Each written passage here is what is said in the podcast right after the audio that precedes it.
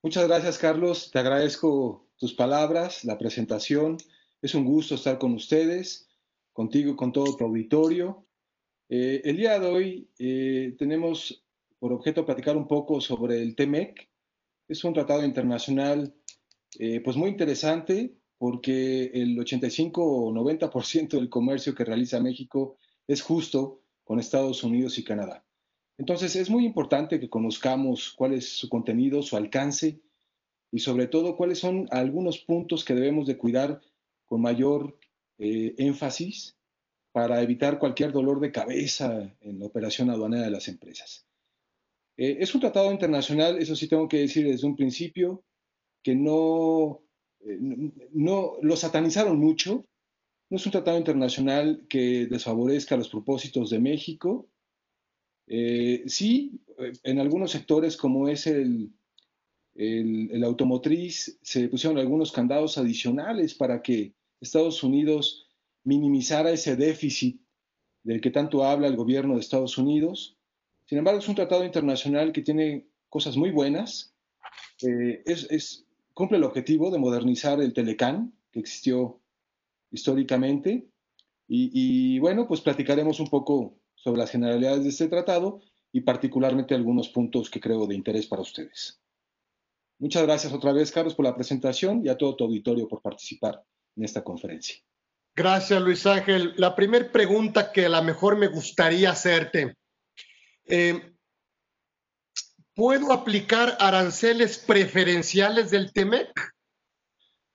Sí, sí se puede. Eh, claro que sí, Carlos. Eh, ¿Cómo se aplican? Si, me lo permites, me gustaría dar el comentario general que tengo preparado para ustedes. Correcto. Al final entramos a la parte de preguntas. Muy bien. con mucho gusto podemos resolver. Bien, pues nuevamente gracias a todos. Eh, empezaré hablando muy brevemente sobre el antecedente de, este tratado internacional. como ustedes saben, inicia con una intención por parte del gobierno de Estados Unidos de modernizar el tratado que teníamos vigente con América del Norte, el Telecán. El 18 de mayo del 2017, el gobierno de Estados Unidos comunica al Congreso Interno de Estados Unidos su intención para iniciar negociaciones con México y Canadá para la modernización del Telecán. El 17 de julio del 2017 establece cuáles son los puntos de esta negociación para la modernización del Tratado Internacional. Son tres. La reducción del déficit, del que tanto habla el gobierno de Estados Unidos, adición de un capítulo sobre economía digital y la incorporación y fortalecimiento de obligaciones laborales y ambientales.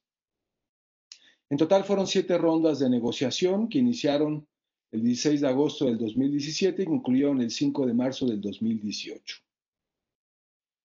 Finalmente, el 30 de noviembre del 2018, en el marco de la cumbre de líderes del G20, el gobierno o los gobiernos de Canadá, México y Estados Unidos firman ya el texto definitivo de este nuevo tratado internacional conocido como TEMEC, por sus siglas, Tratado entre México, Estados Unidos y Canadá. Eh, una vez suscrito este tratado internacional, en nuestro país, el 19 de junio del 2019, el Senado aprueba el texto definitivo. Lo mismo hace el gobierno de Estados Unidos el 19 de diciembre del 2019 y el Parlamento de Canadá el 13 de marzo del 2020. Fue el último tratado internacional. Este tratado internacional entra en vigor el 1 de julio del 2020, hace algunos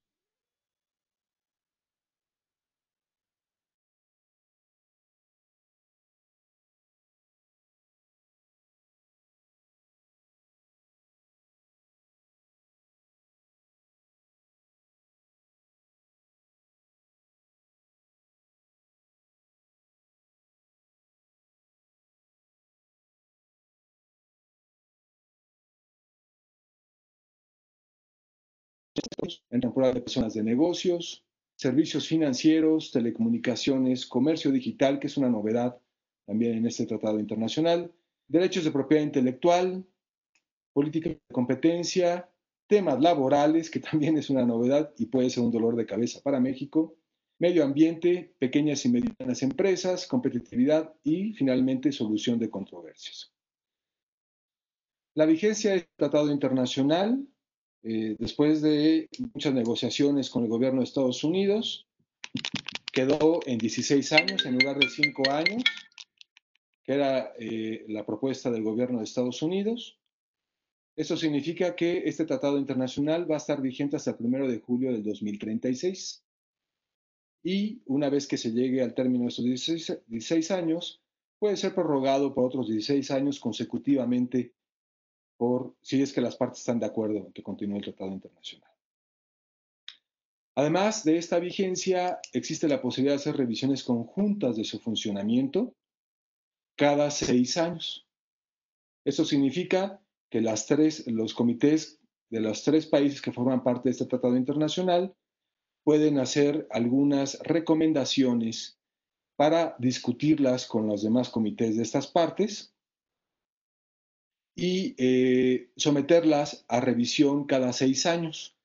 El requisito es que estas recomendaciones se envíen con la debida justificación y objetivo, eh, por lo menos un mes antes de la fecha en que se discutirán para que las partes estén informadas debidamente de, estos, de estas recomendaciones. Eh, en estas revisiones conjuntas de funcionamiento, que son cada seis años, es importante decir que también se puede prorrogar la vigencia del tratado internacional. Dijimos que tiene una vigencia de 16 años y que esta vigencia puede ser prorrogada cada 16 años. Sin embargo, cuando hay revisiones conjuntas de funcionamiento, las partes o los comités que representan a las partes también pueden, eh, en esa misma revisión, hacer una prórroga del Tratado Internacional por otros 16 años adicionales. ¿Qué es lo que se busca eh, con esta posibilidad? Que el Tratado Internacional pueda ser prorrogado en diferentes instancias y en diferentes modalidades para no mandar una señal de inseguridad para los, las empresas y los sujetos que, que aplican este tratado internacional. Por eso es la posibilidad de hacer esta eh, prórroga cada seis años. También este tratado internacional eh, previene la posibilidad de hacer enmiendas. Esas enmiendas se pueden hacer en cualquier momento, a propuesta, claro, de alguna de las partes, con la única condición de que eh, envíe eh, el objetivo de la enmienda y la justificación y la notifique a los comités respectivos de las partes que forman parte del tratado, cuando menos eh, para su revisión y su entrada en vigor con un plazo mínimo de 60 días antes de que entren en vigor. ¿Para qué? Para que las partes las puedan revisar y puedan dar algunos comentarios sobre estas enmiendas. Y, ya, ya también lo había dicho, hay un capítulo de solución de controversias en caso de que alguna eh, enmienda acordada o solicitada por alguna de las partes no sea, eh, no sea eh, aceptada por las otras partes, pues en este caso estaríamos ante un problema que tendría que ser resuelto a través de un procedimiento de solución de controversias. Bien, esto es en términos generales, digamos, el marco general de este tratado internacional. Es un tratado internacional, como ya lo dije, que favorece a las tres partes, fomenta el intercambio de mercancías y la producción de bienes entre esas tres partes. Como puntos relevantes, eh, empezaré comentando el capítulo de aduanas y facilitación al comercio. Es un capítulo novedoso que permite y exige a las aduanas de los tres países que forman parte del tratado establecer o implementar medidas para eh, apoyar o la, y minimizar los costos logísticos de la importación y exportación de bienes. A través de este capítulo establecido en el, TEMEC, eh, los gobiernos se comprometen a establecer procedimientos de revisión de mercancías conjuntas a establecer procedimientos expeditos a revisión de bienes. ¿Esto qué significa? Que si vamos a importar un producto que requiere una revisión por parte de diferentes autoridades, llámese salud, este, Sedena eh, o cualquier otra secretaría particular del gobierno mexicano o cualquier otra de los demás países, eh, el, acuerdo exige que este tipo de revisiones se implementen de manera conjunta. Esto es, que al momento que yo presento mi mercancía para despacho albanero, estén preparadas todas las autoridades para revisar la mercancía conjuntamente y no eh, exista un problema de revisión eh, o plazos de revisión, por un lado una autoridad y después de algunos días o semanas otra autoridad, y así consecutivamente. De hecho, hay, varios ejemplos, sobre todo en el caso de propiedad intelectual, e, en donde las revisiones por parte de la Procuraduría General de la, República pueden llegar a tardar hasta dos o tres meses. E, entonces, bueno, con este capítulo lo que se busca es eliminar estos plazos y hacer revisiones o procesos de revisión integrales, expeditos y, que sean eficaces, por supuesto. Eh, esta es una edición que no existía en el Telecán, eh, me parece que será importante ver cómo evoluciona su implementación en los tres países. Sobre todo en el caso de México, en donde las revisiones por parte de diferentes autoridades pueden ser eh, muy tardadas. Bien, eh, otro de los puntos que creo importante mencionar son las condiciones laborales. Se crea un capítulo nuevo en este tratado internacional que no existía en el caso del Telecán, en donde se exige eh, algunos requisitos mínimos eh, tomados principalmente de la Organización Internacional del Trabajo eh, y otros, otros lineamientos internacionales. ¿Cuál es el objetivo de este capítulo de condiciones laborales?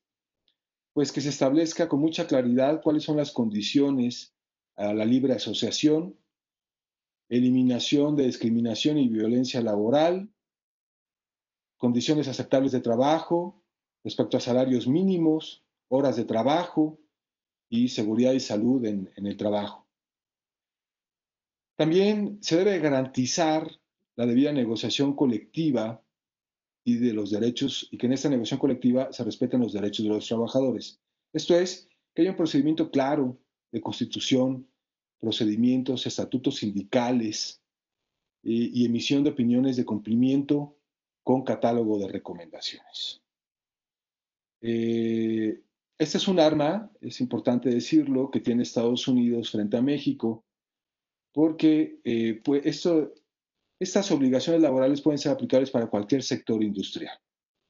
De tal manera que eh, el gobierno de Estados Unidos puede solicitar que se confirme el cumplimiento de estos puntos y en caso de que no se cumpla debidamente con esas condiciones, se puede rechazar el trato arancelario preferencial aplicado a la exportación de los bienes en cualquiera de, los países que forman parte de la región TEMEC. Nuestra, mi recomendación sería, eh, para este caso, revisar el capítulo de disposiciones laborales, que ya lo resumí yo en algunos puntos, y, hacer una eh, verificación interna sobre todo si hay un sindicato establecido en la empresa, establecer cuáles son los procesos de conocimiento de las condiciones laborales, eh, si los empleados eh, tienen el conocimiento de esas condiciones, eh, establecer un procedimiento de recomendaciones, de su implementación, de su seguimiento y, y por supuesto, pues respetar todas las normas mexicanas que, están en proceso de modificación, ya fueron modificadas, pero todavía continúan en proceso de modificación, sobre todo para alinear las condiciones eh, sujetas por el TEMEC. Eh, otro de los capítulos que creo importantes es el de propiedad intelectual. El gobierno mexicano ha hecho muchos esfuerzos eh, para controlar la y proteger las patentes, las marcas y los derechos de autor. Eh, actualmente existe un, un, área interna del SAT eh, que tiene un padrón de marcas, patentes y derechos de autor. Eh, como ustedes saben, para poder hacer una importación de una marca protegida, las autoridades mexicanas revisan que esta marca y quien importa esté autorizado para poder distribuir, importar o comercializar o hacer uso de esa marca, patente o derecho de autor. Eh, para ello se requiere un registro ante el Instituto Mexicano de Propiedad Intelectual, el INPI, eh, o también se puede hacer una importación con una carta de, autorización por parte de, una empresa autorizada. Bueno, eh, en este caso, aunque ya hay un esfuerzo importante por nuestro país para el control, revisión y persecución de este tipo de derechos de propiedad intelectual, eh, creemos nosotros que a partir de la incorporación de este nuevo capítulo en el TEMEC, México tendrá que hacer esfuerzos adicionales. Con lo cual es muy posible que veamos en los siguientes meses alguna eh, propuesta por parte del gobierno mexicano de formalización de ese catálogo de empresas, de ese procedimiento que se debe de cumplir para la protección de este tipo de derechos. Creo que es, necesario, es no solamente importante, sino necesario, porque, eh, no, y no solamente por el, caso de, la industria mexicana, sino, como sabemos, en el caso de los países asiáticos, particularmente eh, China, es un país en donde este tipo de derechos no son protegidos internamente y entonces eh, así como México, muchos otros países también importamos productos asiáticos en donde copian o intentan copiar algunas marcas de prestigio internacional. E, entonces, bueno, será importante ver cómo evoluciona eh, las leyes mexicanas para cumplir con este capítulo. También, como ya lo había dicho, eh, como novedad existe un capítulo de comercio de bienes digitales. Eh, es un capítulo eh, que simplemente establece las condiciones generales para que se dé una protección de información de, este tipo de operaciones, que se asegure el flujo de la información y neutralidad del tratamiento de las nuevas tecnologías.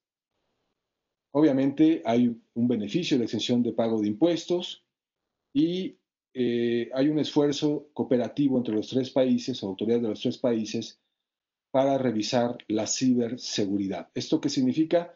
La protección de los, bien, de los productos eh, codificados digitalmente para asegurar su correcto uso.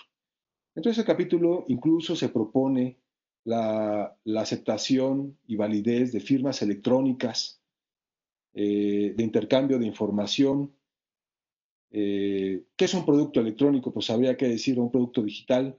Es un programa de cómputo, texto, video, imagen, grabación de sonido o cualquier otro producto codificado digitalmente. Lo que se busca es proteger la venta o distribución comercial y su trato eh, y validez. Todavía, eh, aunque ya está incorporado este capítulo, todavía no hay lineamientos particulares en las leyes mexicanas eh, con las que se pretenda dar cumplimiento a estos objetivos, a este capítulo del TEMEC. Es probable que veamos en los siguientes meses eh, algunas reformas en las leyes mexicanas para cumplir con este objetivo. Otro punto que creemos importante comentar son el tema de las reglas de origen. ¿Qué son las reglas de origen? Las reglas de origen es la columna vertebral del funcionamiento de un tratado de libre comercio.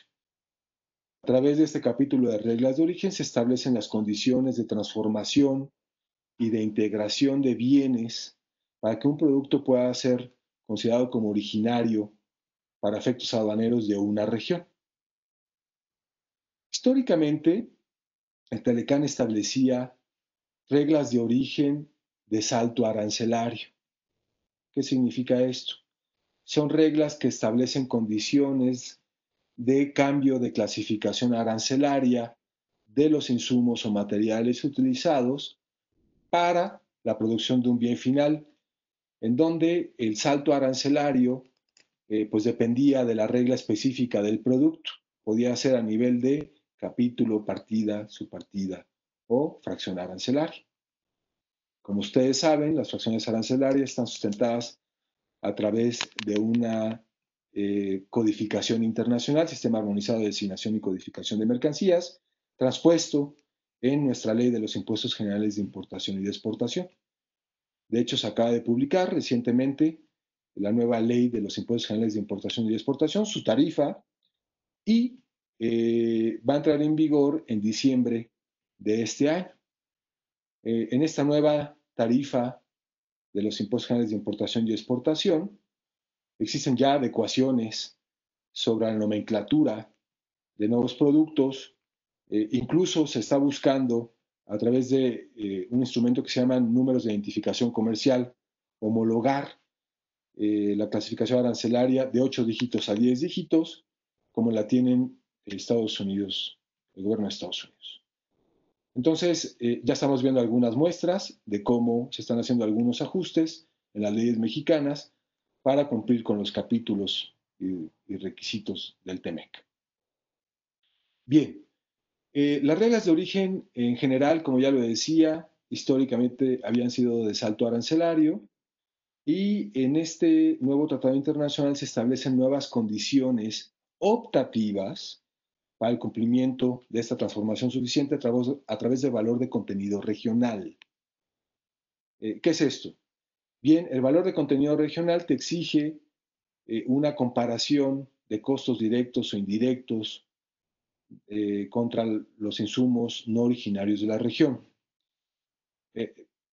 ¿Esto qué significa? Pues es una buena noticia.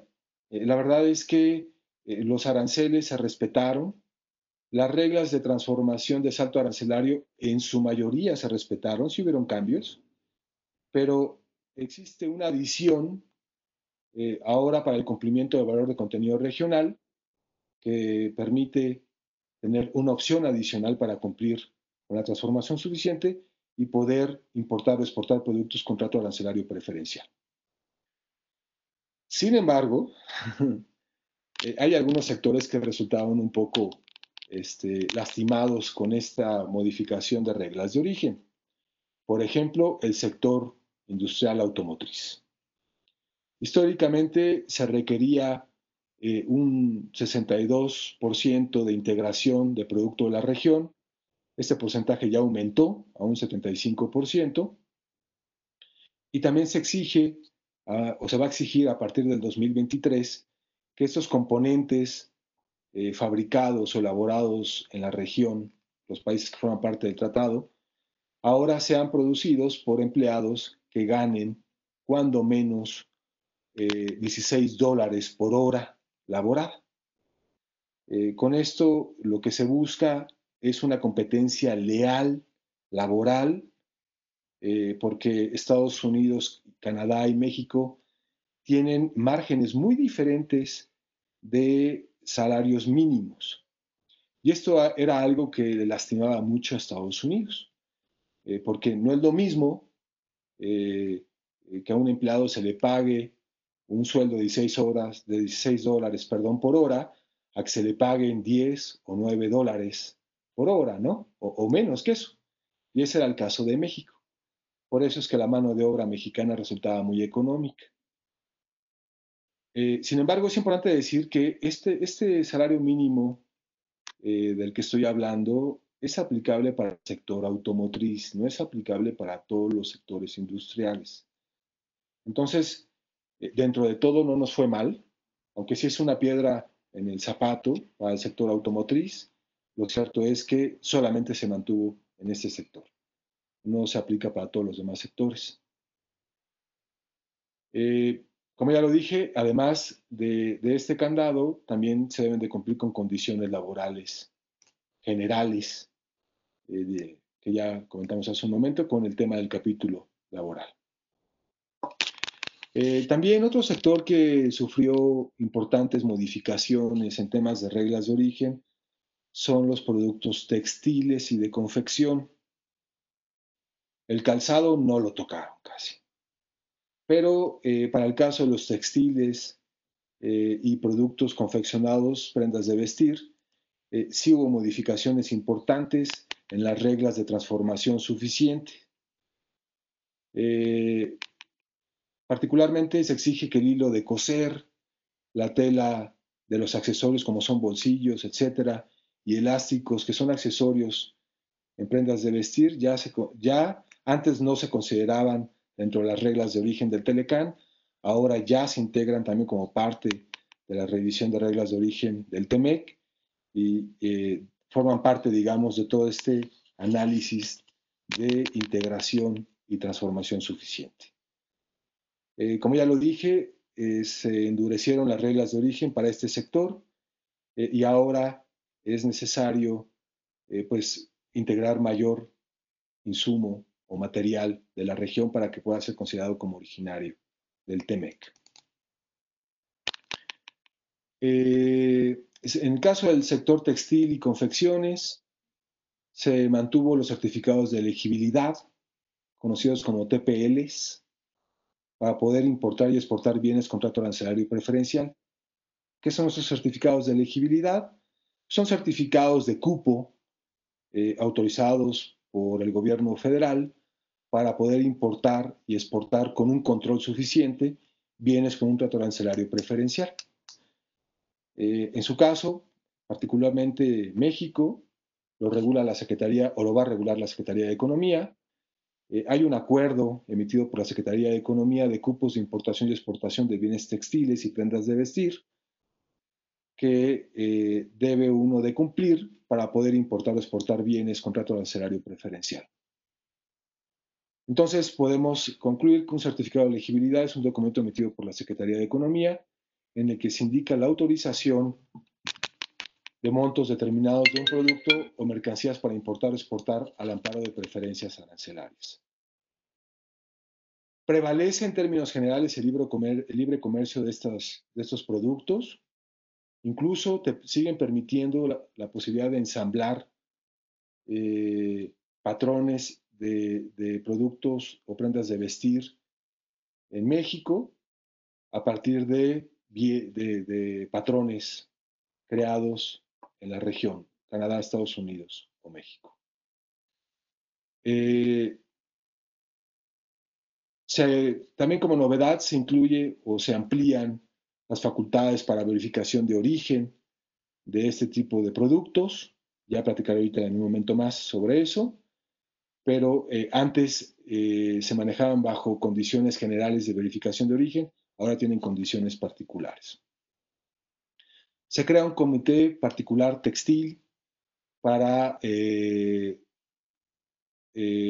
para hacer seguimiento de todas estas revisiones, para hacer seguimiento de los procesos de transformación y de todas las recomendaciones para cumplir con este capítulo. Una buena noticia es que se amplía el porcentaje de minimis eh, para eh, poder lograr la calificación de origen. ¿Esto qué significa? Originalmente el Telecán establecía un porcentaje de un 7% eh, de producto no originario de la región. Ahora este porcentaje aumenta a un 10%. ¿Qué significa esto? Que si por alguna razón tu producto textil o prenda de vestir no cumple con la regla de origen por alguno o, diversos productos que se integran en el proceso productivo. Eh, estos productos pueden entrar excepcionalmente si no superan del 10% del peso total del producto o la confección que se elabora. Eh, hacen una, aclaración que en caso de contenido de los perdón, eh, elastoméricos el porcentaje sigue siendo de un 7% en comparación del peso total del producto. Bien. Eh, hablando de certificación de origen, eh, hay un nuevo modelo de certificación que antes teníamos un formato obligatorio, ahora eh, ya no existe un formato obligatorio, pero sí hay que cumplir con diferentes requisitos. ¿Qué, requisitos son? Eh, pues es una declaración eh, por parte de quien emite la declaración de origen, es una leyenda que establece el propio capítulo de reglas de origen del TEMEC, Eh, esta declaración de origen la puede hacer el proveedor, perdón, el productor, el exportador o el importador. Eh, esta es una novedad, ya que en el caso del Telecan solamente podía emitir un certificado de origen el productor o el exportador de los bienes. Ahora, en el caso del TEMEX, se incorpora eh, la posibilidad de que el importador realice la certificación o la declaración de origen de los bienes que importa. Sin embargo, en este último caso, México se reservó la posibilidad de aplicar la certificación por parte del importador por tres años y medio. Eso significa que hasta enero del 2023 México puede, como importador, certificar los bienes de importación. Esto tiene lógica, eh, dado eh, la negociación y, aceptación de otros tratados internacionales. En el caso del TPP, que también es un tratado internacional reciente, también se establece eh, la posibilidad de que el importador pueda certificar los bienes de importación, pero también hay una reserva de plazo para que en enero del 2023 pueda aplicar este beneficio. Eh, la declaración de origen tiene que cumplir con, una leyenda, como ya lo había dicho, donde se certifica o se declara que se certifica bajo protesta de decir verdad eh, los bienes que cumplen con el trato de transformación suficiente. Eh, se deben indicar los datos del productor, del exportador, del importador, esto es domicilio, correo electrónico, teléfonos de contacto.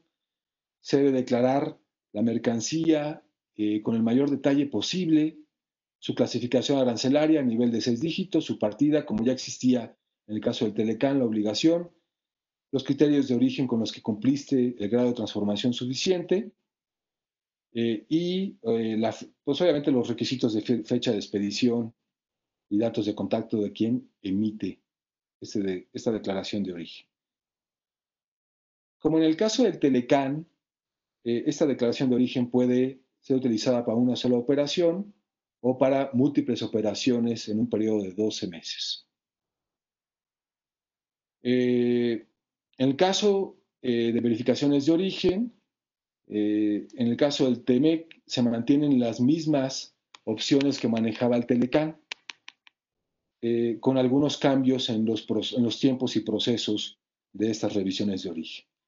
Esto es, eh, en caso de que exista duda sobre la correcta aplicación de aranceles preferenciales de un producto importado, esta autoridad puede emitir una solicitud por escrito o cuestionarios al productor exportador de los bienes, puede hacer una visita de verificación directamente al extranjero, al productor o al exportador de los bienes, eh, o establece el tratado que también se puede eh, establecer cualquier otro procedimiento determinado por las partes en ánimo de cooperación.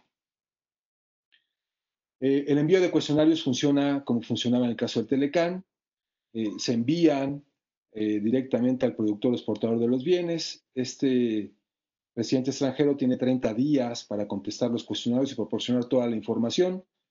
En caso de que la autoridad que analice la información considere que no eh, la información proporcionada no es suficiente para demostrar el origen aduanero de los bienes, eh, otorgará eh, un plazo adicional de 30 días bajo la amenaza de negativa de trato arancelario preferencial.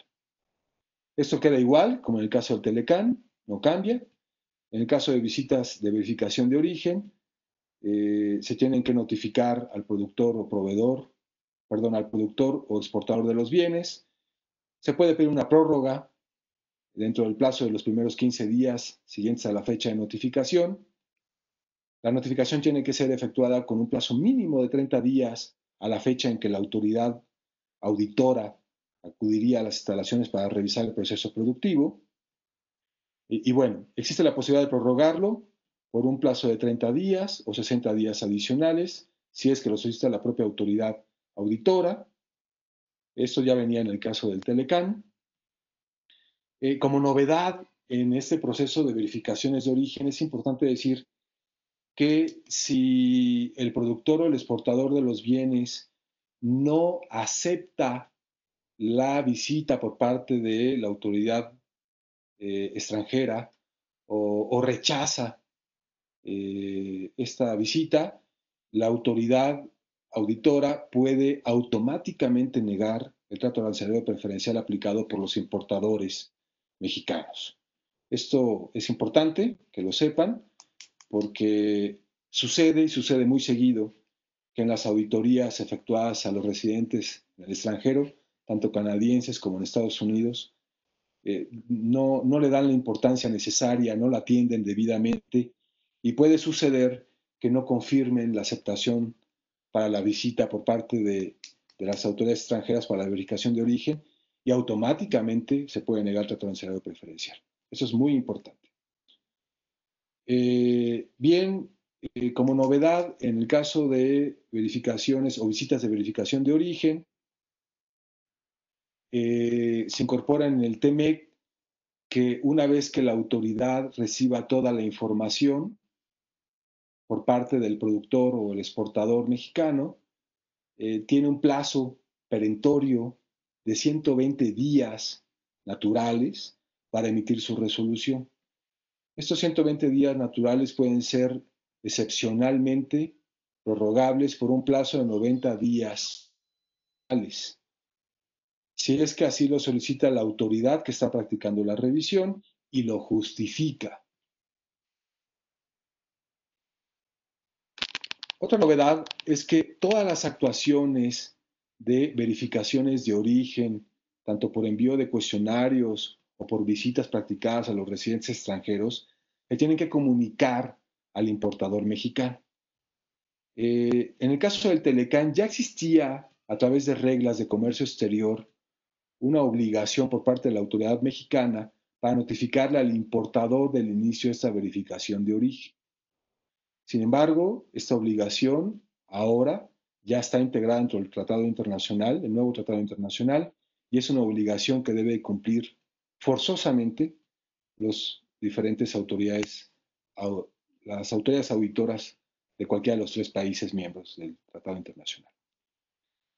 Eh, también se exige que cualquier auditoría que se practique en un residente extranjero tiene que ser comunicado a la autoridad del país donde se encuentra ese residente extranjero. Eh, también como novedad se indica a través de reglas uniformes de la aplicación del Tratado Internacional, ojo, esto es importante, que eh, en caso de que se inicie una verificación de origen, ya sea a través de envío de cuestionarios o una visita directamente al proveedor extranjero, al productor extranjero exportador, este, se, eh, se pueda tomar la dirección eh, que aparece en el certificado de origen utilizado por el importador mexicano. ¿Esto qué significa? Que la autoridad va a enviar sus cuestionarios o su notificación de visita eh, para revisar el, el, proceso productivo a la dirección que establezcan los certificados de origen utilizados y transmitidos al BUSEM en una operación de importación mexicana. Eh, en mi experiencia he podido ver en muchas ocasiones que los certificados no tienen debidamente actualizados las fechas, perdón, las fechas no, las direcciones del productor o el exportador extranjero. Y esto, eh, pues, puede ser un problema si se inicia una verificación de origen eh, y trato necesario preferencial de estos productos, ya que la notificación del inicio de esta verificación puede estar dirigida a un domicilio inexistente u obsoleto. Eh, y entonces puede aplicar automáticamente la negativa de trato transitorio preferencial por negativa de aceptación o por no remitir la información dentro de los plazos establecidos por el Tratado Internacional y sus reglas uniformes. Entonces, como recomendación, sin duda, eh, los invito a que revisen no solamente el correcto llenado de sus declaraciones de origen, sino también eh, los datos relacionados con el domicilio de sus proveedores extranjeros, ya sea productor o exportador. Eh, básicamente, eso es, eh, en términos generales, los comentarios que tengo sobre el TEMEC. Me gustaría dejar tiempo, porque ya son, faltan casi 15 minutos, para preguntas y respuestas. Gracias, Luis Ángel. Eh, bueno, si quieres, vamos a empezar con algunas. Tengo cuatro preguntas, a ver si con esto contestamos a la mayoría, si no las mandan. Eh, ¿Puedo aplicar aranceles preferenciales del TEMEC? Sí, eh, los puedes aplicar de dos maneras. Ya sea directamente con un certificado de origen vigente, emitido previamente a la fecha de la importación, el que cuenta con los requisitos del capítulo quinto, como ya los dije, eh, datos del productor, del exportador, del importador, descripción de la mercancía, clasificación arancelaria, criterio de origen, eh, etcétera lo puedes aplicar al momento de la importación, se tiene que transmitir este certificado, pero también existe la posibilidad, como existía en el caso del Telecán, de poder aplicar retroactivamente aranceles preferenciales.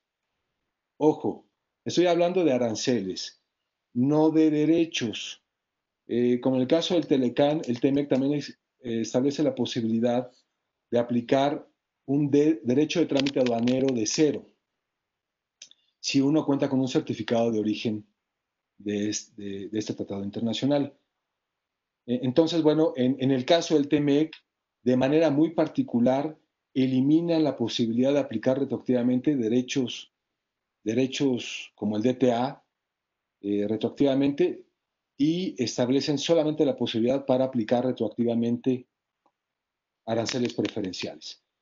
Eh, ¿Cómo se debe de hacer esta aplicación retroactiva? se tiene que hacer una solicitud de trato de salario preferencial a través de una rectificación de pedimento que tiene que proporcionar el sustento del el origen de la mercancía, un certificado de origen o una declaración por parte del productor o el exportador y eh, se tiene que hacer una solicitud formal para la aplicación retroactiva de estos aranceles preferenciales. ¿Qué pasaría, por ejemplo, si en una declaración de origen Em, no cumple con los requisitos establecidos por el Tratado Internacional? Esa es una excelente pregunta, Carlos. Mira, eh, sucede que por las prisas eh, y ahora eh, que ya no hay un formato establecido, sino una simple declaración, que, que, aprovecho para decir, esta declaración puede ser electrónica, o sea, a través de un correo por parte del productor o el exportador de los bienes ya no necesita llevar firma autógrafa, incluso puede ser firma digital o electrónica.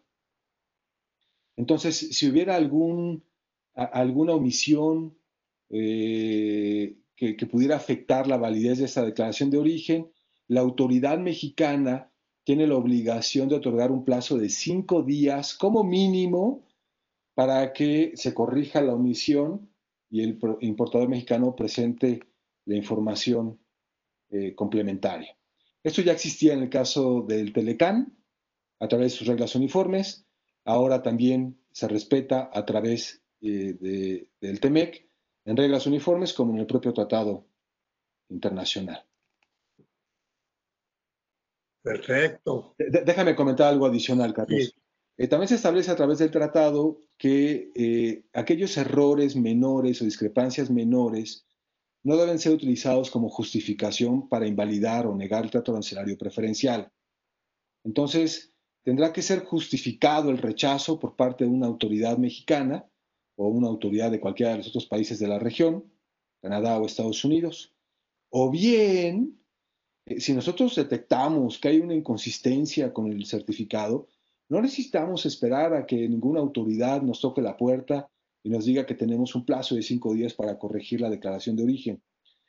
Hagámoslo antes y además contamos con la facilidad de que el artículo 73 del Código Fiscal de la Federación establece la posibilidad de autocorrección y puede ser espontánea si es que la autoridad no ha iniciado alguna gestión para, para su revisión o no ha detectado la irregularidad, de tal manera que eh, si existe alguna, algún error en el llenado con el cumplimiento de los requisitos de esta declaración de origen, nosotros de manera eh, autorregulatoria podemos hacer la rectificación o si lo detecta la autoridad, contamos con un plazo también para poder hacer esta rectificación.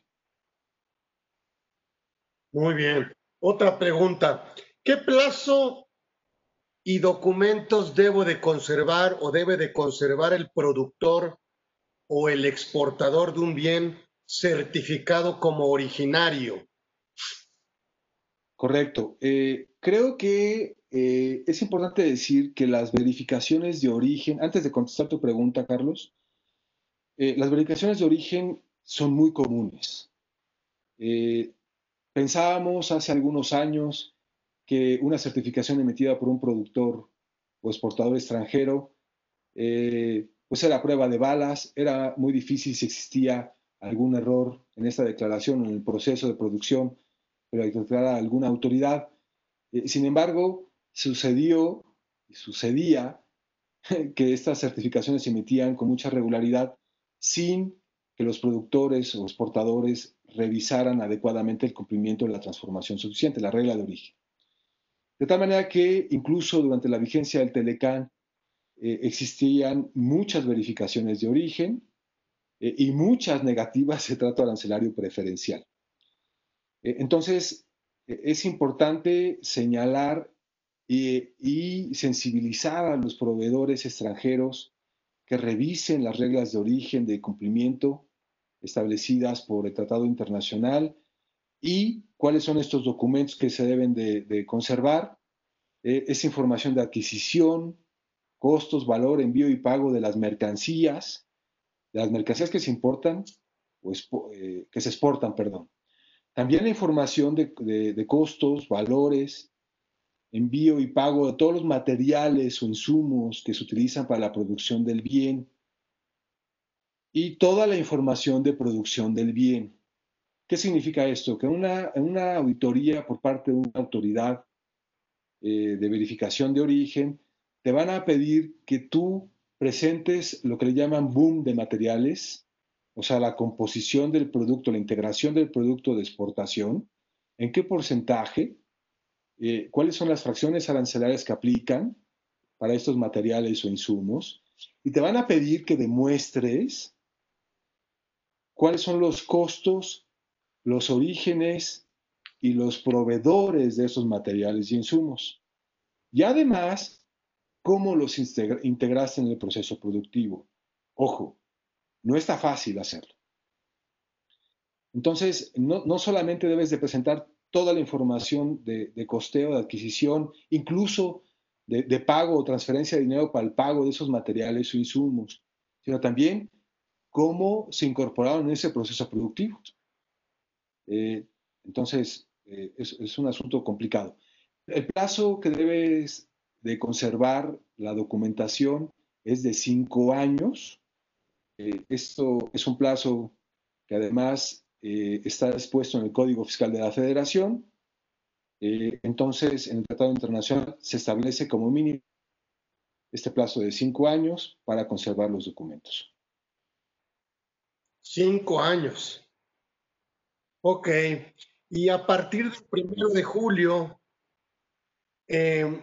obviamente de este año se pueden realizar verificaciones de origen para bienes importados al amparo del Telecan?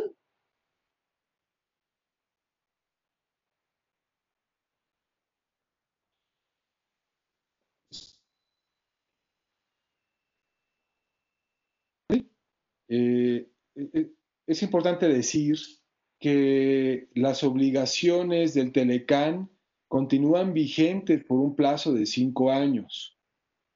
Eh, ¿Esto qué significa?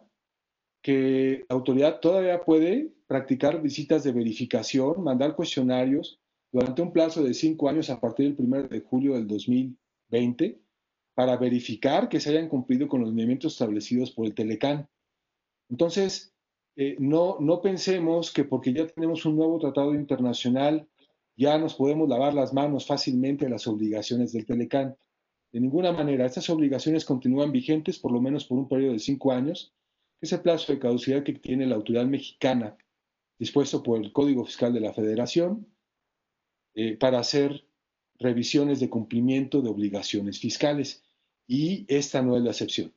También, incluso, pueden practicar visitas de verificación a proveedores extranjeros para verificar el trato preferencial aplicado en cinco años para atrás de operaciones al amparo del Telecan. Entonces, con esto. Gracias, Ángel.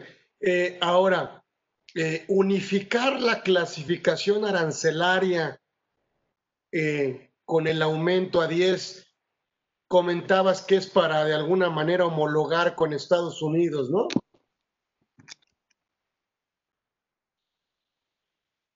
Sí, correcto. a ver, lo repito. Sí, sí, me escuchaste, ¿verdad? Será, sería, será un beneficio, ¿verdad? Bueno, sí y no. Eh, actualmente se están, eh, se están unificando, se está haciendo un intento de unificación la nomenclatura de esta tarifa de importación y exportación conforme a, los lineamientos establecidos por Estados Unidos y Canadá. Eh, las modificaciones de esta nueva LIGI, Ley de los Impuestos Generales de Importación y Exportación, entrarán en vigor en diciembre de este año y ahí se incorporarán números de identificación comercial. Eh, nada más, ojo, eh, y, esta declaración es eh, de, seguimiento, de cumplimiento, la, han hecho las propias autoridades de la Secretaría de Economía y del SAT, que los números de identificación comercial, que también entrarán en vigor en diciembre de este año, de lo cual se sabe muy poco, eh, pero es una obligación que entrará en vigor. Si tú no los declaras adecuadamente en tus operaciones de importación, puedes tener un problema de identificación que te puede llevar a un embargo de mercancías y a un inicio de un procedimiento administrativo en materia aduanera. Entonces, eh, es, una obligación que se debe de vigilar con mucho cuidado y que también puede llevar a la suspensión de la patente del agente aduanal y muy probablemente, aunque ahorita no se encuentren reglas, podría llevarnos también a una suspensión del padrón de importadores. Correcto. Bueno, pues, pues me da muchísimo gusto que hayas estado con nosotros. Por supuesto, actualmente Luis Ángel Flores socio de Customs Legal Business Solutions. Es obviamente una firma especializada en materia de comercio exterior y aduanas. Eh, algunos datos, algún Twitter, Instagram, algo donde te pueda localizar nuestros amigos, Luis Ángel, por cualquier cosa.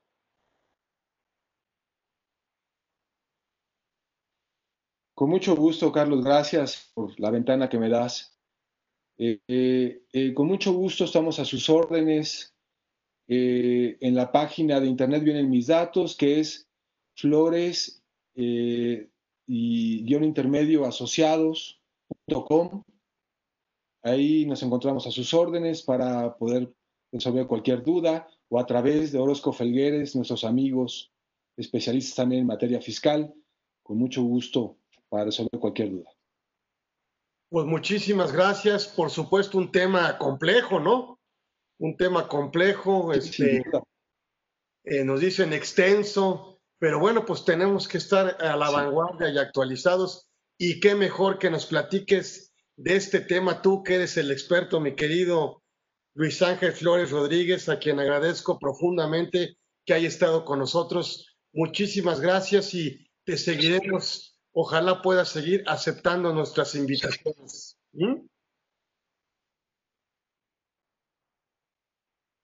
Mucho gusto, Carlos. Eh, muchas gracias nuevamente por la, confianza y la posibilidad de dar esta plática. Pido una disculpa de haber sido eh, un tema que abordé de manera muy rápida, pero pues tenemos una hora y es un tiempo relativamente corto para exponer un, un tema tan extenso, ¿no? Pero con mucho gusto estamos a la orden para resolver cualquier otra duda eh, a través de los datos de contacto que ya comentamos. Pues muchísimas gracias a todos. Próximo miércoles nos vemos. Tenemos, tendremos también una gran invitada, la doctora Patricia López López. Por supuesto, nos hablará de todo este tema de, del régimen fiscal o del cumplimiento fiscal cuando yo recibo ingresos de plataformas digitales. Entonces nos vemos próximo. Interesante. Eh, interesante, nos vemos próximo miércoles y muchísimas gracias aquí en esta emisión de Conversando con Orfe, por supuesto, pues con los mejores fiscalistas y amigos. no fue la excepción. Muchísimas gracias, Luis Ángel Flores Rodríguez. Gracias a ustedes. Gracias a todos. Muchas gracias. Que tengan un buen día. Gracias a todos.